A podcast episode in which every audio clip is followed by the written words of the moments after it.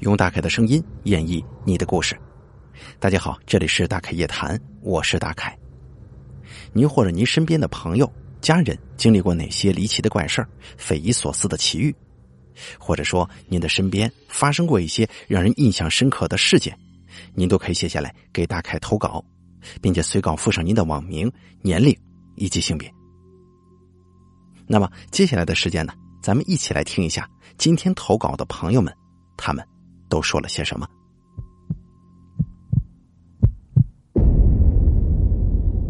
咱们先说第一位投稿的朋友，他是这么说的：“他说大凯你好，我听你故事已经一两年了，每次睡不着的时候都是听你的故事，一听一整晚。这是我第一次投稿，你叫我黑夜就行了。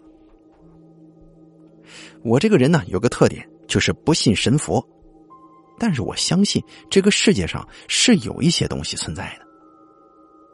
每次我讲我的故事的时候，我的家人们听到都会说我是瞎说的。我今年上大四，可能跟很多听众朋友们相比，我的经历很少，但是接下来我说的这个故事绝对是我亲身经历的。我用我的人格担保，不会是胡编乱造。家呢，对绝大多数人来说是温馨的代名词，但是我一直对我家有一种莫名的恐惧感。倒不是说我家庭不和睦，而是我总觉得吧，我家里有一些除了我家人以外的东西。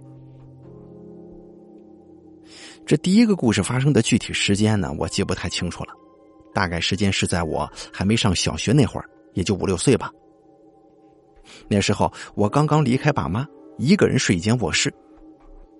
有一段时间，我总会在半夜在卧室里休息的时候，听到厨房有那种咚咚咚，类似碗筷敲锅的声音。刚开始我以为只是邻居半夜炒菜敲锅，或者说我睡癔症了，所以没觉得多害怕。但是后来这个声音从偶尔出现到几乎连着好多天晚上都能听到。那可是半夜呀，就算是做宵夜，也没有每天大半夜都这么做的吧。而且我父母的卧室离我们家的厨房更近，但是他们什么声音都听不到。而这个声音一直到我大概上了小学这个时间才消失的。大家可能会质疑我，怎么会记得五六岁的事情啊？但是我是那种记事儿特别早的孩子。我能记得清，我太姥走的时候，在家里停放的位置，甚至是头的朝向，而我那个时候只有三岁。第二个故事发生在我上小学五六年级的时候。有一天晚上，我还是照常一个人睡在自己的卧室里，但是突然我就在半夜惊醒了。注意啊，不是朦朦胧胧的睡醒，而是突然醒了。当时我觉得自己被鬼压床了。要知道，大凯的故事《大凯夜谈》里头提及的鬼压床很多了，但是我这个鬼压床啊，跟其他人不太一样，因为我能自由呼吸，有意识，不憋闷，甚至能自己动。但是我能感觉到我的小腿被人压着，而且有两个人在我的床尾聊天。因为太紧张了，所以我不知道他们说的是什么。只能听到是窸窸窣窣的声响。上头我说了我是可以动的，但是我太害怕，所以就使劲缩脖子，把大半个头用被子围住，只能看到天花板。直到因为太害怕而睡过去。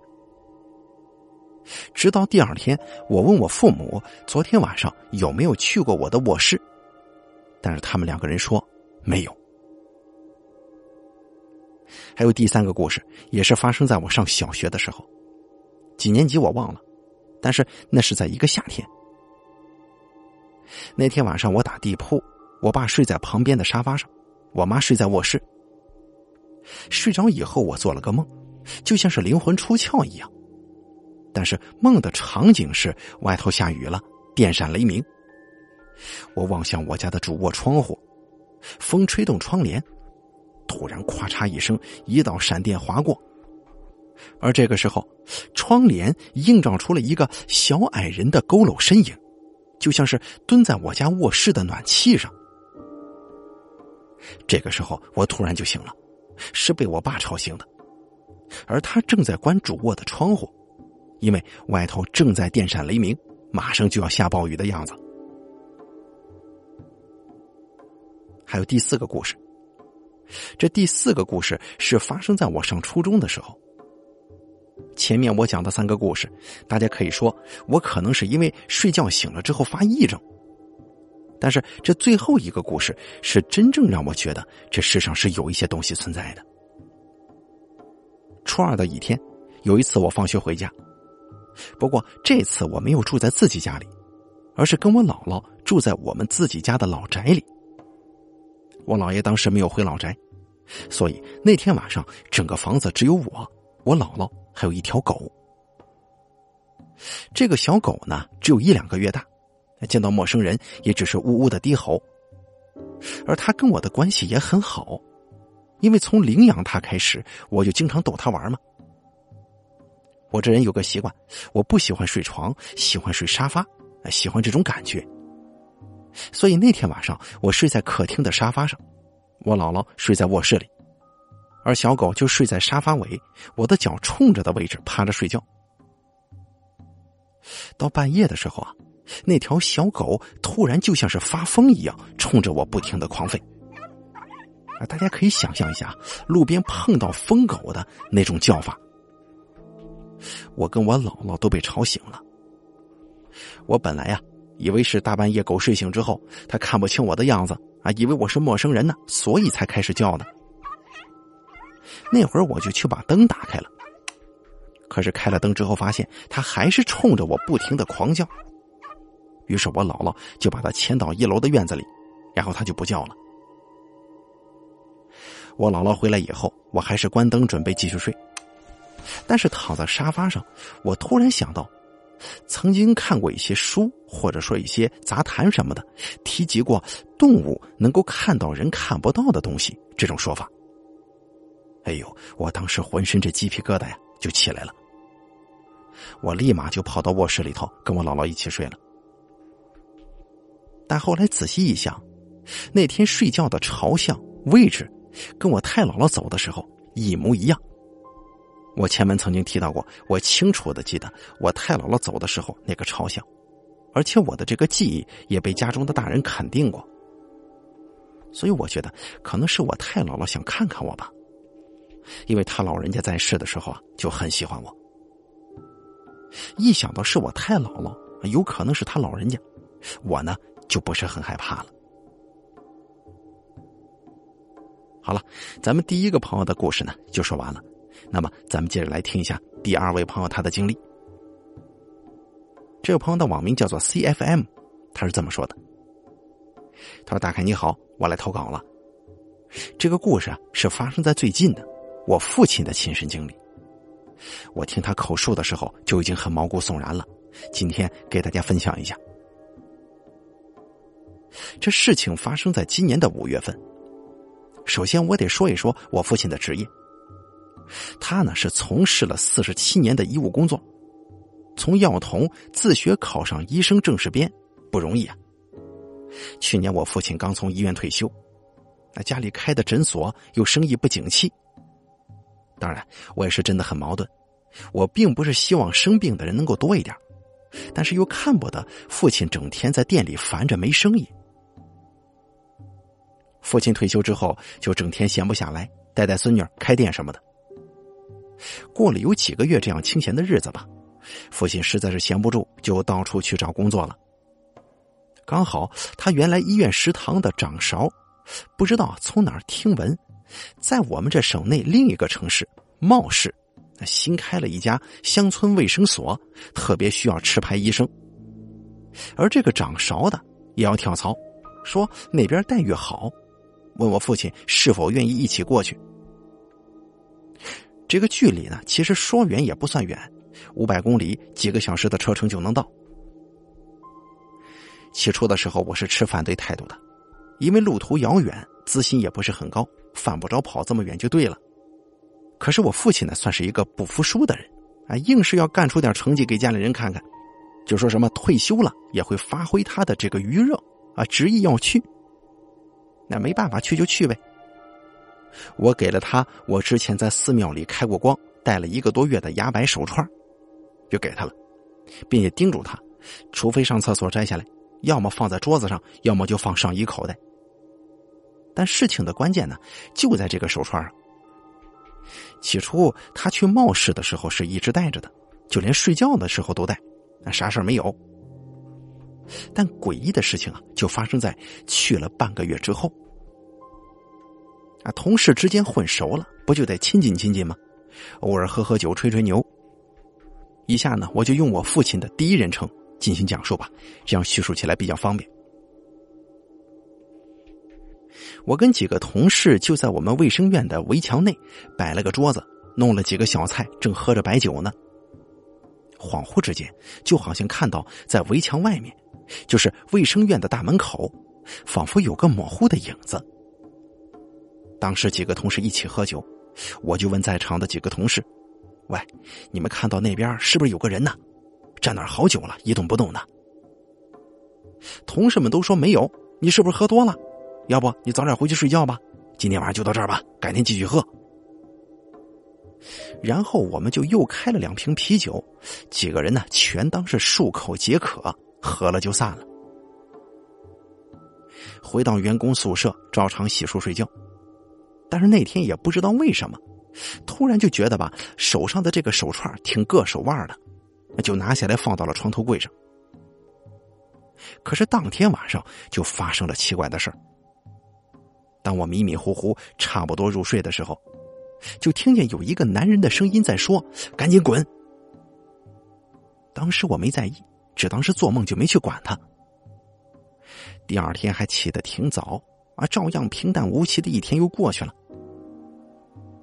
第二天晚上睡觉睡得迷迷糊糊的时候，就听到有几个人聊天那个动静，就在墙那边的样子，但是完全听不懂他们在说些什么，叽里呱啦的，好像是当地方言。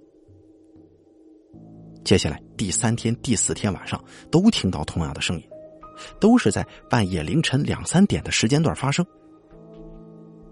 我开始觉得有点不对了，因为卫生所里头没住这么多人，出来掌勺的、看门的，还有另外一个跟我一样从外地过来的医生，就没别人了。而且这个点儿，他们怎么可能还在聊天呢？而且还用的是本地方言，顿时就觉得有些毛骨悚然。第五天早上，我找领导申请换个宿舍，换到掌勺的那个人隔壁去。不过领导不肯批，说是没宿舍了，还说了句“一个人住一间宿舍，这待遇够不错了”这种话，还说掌勺的隔壁两间都堆放杂物了，现在腾不出人手去收拾。气愤之下，我当场就跟领导说：“那今天做完，我明天就不干了。”可是当天晚上，我仍旧还是回到宿舍睡觉去了。不过这回啊。听到不止有很多人聊天的声音，我迷迷糊糊之间感觉到有人在推我的后背，因为我是侧身睡的，那种感觉冰凉刺骨，仿佛间好像听到锤子敲击实木的那种声音，很清脆，很响亮。我突然之间就清醒了，一眼望到桌子上的手串，有一颗珠子裂开了。哎呦南无阿弥陀佛，谢天谢地呀！立马起床，收拾行囊，开车跑到酒店开了个房间。第二天起来，我就直接回家了。好了，咱们第二个朋友他的经历就说完了，咱们来听一下第三位朋友他都说了些什么。第三位投稿的朋友他是这么说的：“他说，大开哥你好，我是你的一名小粉丝，你叫我小董就可以了。我是个学生。”我特别喜欢你的大开夜谈板块，经常在睡前的时候听，感觉特别有代入感。所以呢，我也想在大开夜谈这个栏目板块投一次稿，那不求被做成一期栏目，就算是给自己解了一个心愿吧。话不多说，我要说一个我的亲身经历。在我八九岁那年，因为父母离异，我一直跟我奶奶生活在一起。因为我奶奶家是在农村，当时学校离家比较远，每天跟邻村的一对姓赵的兄弟一起走，在这里啊，咱们就管他叫大赵和小赵。那天是个夏天，中午回家吃饭，下午还走回去，非常热。我们几个人吃完饭，到小赵家里头去玩那种打在地上啊，谁把谁的牌打翻了，哎，谁的牌就是谁的这种游戏。玩了一会儿，比我们大两岁的大赵就说了：“哎呀，这天这么热，不如啊，咱们去新建的那个公路桥洞子底下玩吧。”啊，我跟小赵都同意了，但是我们不知道路，就说：“你可得带路啊。”我们三个就有说有笑的去了。走到一半，路过了一家比我们大一届的那个同学他父亲开的这么一个饲料生产的厂子。大门敞着，我们看里头没人，就进去了。然后是左转转，西转转，走到给饲料打包装袋的那个地方之后啊，看见另外一扇门，门那边有个人。因为是中午嘛，门也是朝南的，正好是面对着阳光。看到了那个人呢，怎么形容啊？就像是一团黑的一个人形轮廓。然后我们就一起说了一句：“哎，大哥，你们这老板呢？我是他闺女的同学。这么介绍一下，不就免除那个冒昧进入人家厂子那个嫌疑了吗？啊，不知道的以为我们干坏事但是一说是同学，这关系就近了。可是我们喊出这句话之后呢，那个人影并没理我们。”只有我们的声音在厂子里回荡。当时赶上天气热呀，心情烦躁，就大声吵吵了一句：“喂，你听没听见呢？”可他还是不理我们，我们只好走过去。大赵走得很快，他比我们离他要更近这么几步。没走几步，他站住了。我们放慢脚步，就问他怎么了。他不说话，拉上小赵。然后他就大喊一声：“董子，赶紧出去！”我听见他喊的那么大声，以为是人家不愿意我们在这儿啊，也只好跟着一起跑。直到跑到学校门口，看见了一些同学。当时我就问他：“你跑这么快干什么呀？”他对我们说：“他看见的那个男的没有眼白，整个眼睛都是黑的，而且还没有嘴呢。”一听这个，我跟小赵显然是不信呢，但我们也不敢回去看，啊，只好信呗。放学回家之后，听家长说，那家厂子的老板搬运的时候被一架梯子给砸死了，听说这个眼睛都被压出来了，就在今天下午。可是当时我们一听今天下午嘛，这时间对不上啊。后来我想过，这可能是一种征兆吧。好了，咱们今天投稿的朋友们，他们的经历咱们就全部说完了。第一位投稿的朋友，他给我的这个印象非常深刻的就是他在这个客厅的沙发上睡觉的时候啊，那个狗莫名其妙的冲他吠叫，那不停的吠叫，就感觉是大马路上的疯狗一样啊，看见陌生人了那种状态。这个呢，在很多很多的这个书上啊、小说上啊，都曾经提及过，说是这些猫啊、狗啊这些小动物们啊，能够看到一些人看不到的东西。但这个具体是真是假，咱也无从考证。不过确实是有这个说法，宁可信其有呗。不过还是大凯在这说一句啊，睡觉咱正儿八经的好好睡。首先你在这个沙发上睡，或者说打地铺啊，只能算应个急呗啊。但是不要常在沙发上这个睡觉，睡时间长了，人这个身体啊休息不够，伸展不开，也容易出现一些什么呢？疲惫的现象啊。还有就是在这个打地铺的时候啊，这个地板砖呐，或者说怎么样，它很凉啊。你可能觉得贪凉挺舒服的，但时间长了之后，这种寒意沁入骨髓，就容易造成这个骨头关节疼。这时间一长啊，关节炎也是跑不了了。所以尽量大家这个睡觉的时候，正确的选择这种呃舒适或者说是一些安全的地方，这个合理的休息啊。还有咱们这个 C F M 他的这个第二个投稿，他说的这个故事呢，就说他父亲。在退休之后啊，又去某个诊所去应聘了啊，又回去上班去了。但是他在这个诊所经历的这个事儿挺吓人。为什么说吓人呢？晚上在这睡觉，你想想就能听到有人窃窃私语的动静，啊，最后还推你，还打算好像是把你赶走那个架势似的啊。这个实在是让大概觉得怪瘆人的。大家可以想象一下，在你睡着的时候，有人说话，就在你的身旁。完了之后，后头还有一个很冰凉的，像是手啊一样的东西在推你，就让你赶紧滚，让你走，并且那个珠子还断了。在这儿，大凯就得做一个延伸了。其实也有很多朋友曾经在节目当中问过大凯，就说这个佛珠啊，它有没有辟邪的这个功效呢？在这儿，大概也曾经问过一些师傅啊、老师什么的，就说这个佛珠这个形式呢是有一定辟邪功效的，但是你指望它像是个万金油一样，这个不太现实啊。但是你开过光的就不一样了，它多多少少是带有一些什么呢？就好像是你要知道，就有了灵力了，或者说有了一些法力在上面，就好像是佛牌这个道理差不多啊。有的时候啊，它确实能够起到一些避灾挡煞的作用。你看咱们文章的当中啊，这个佛珠就莫名其妙的碎掉一个，裂开了嘛。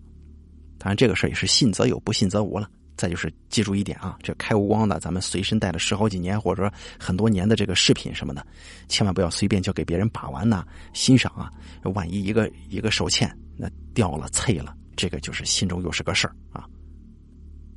还有咱们最后一位投稿的朋友小董，他说的这个事儿啊，就有点瘆人了。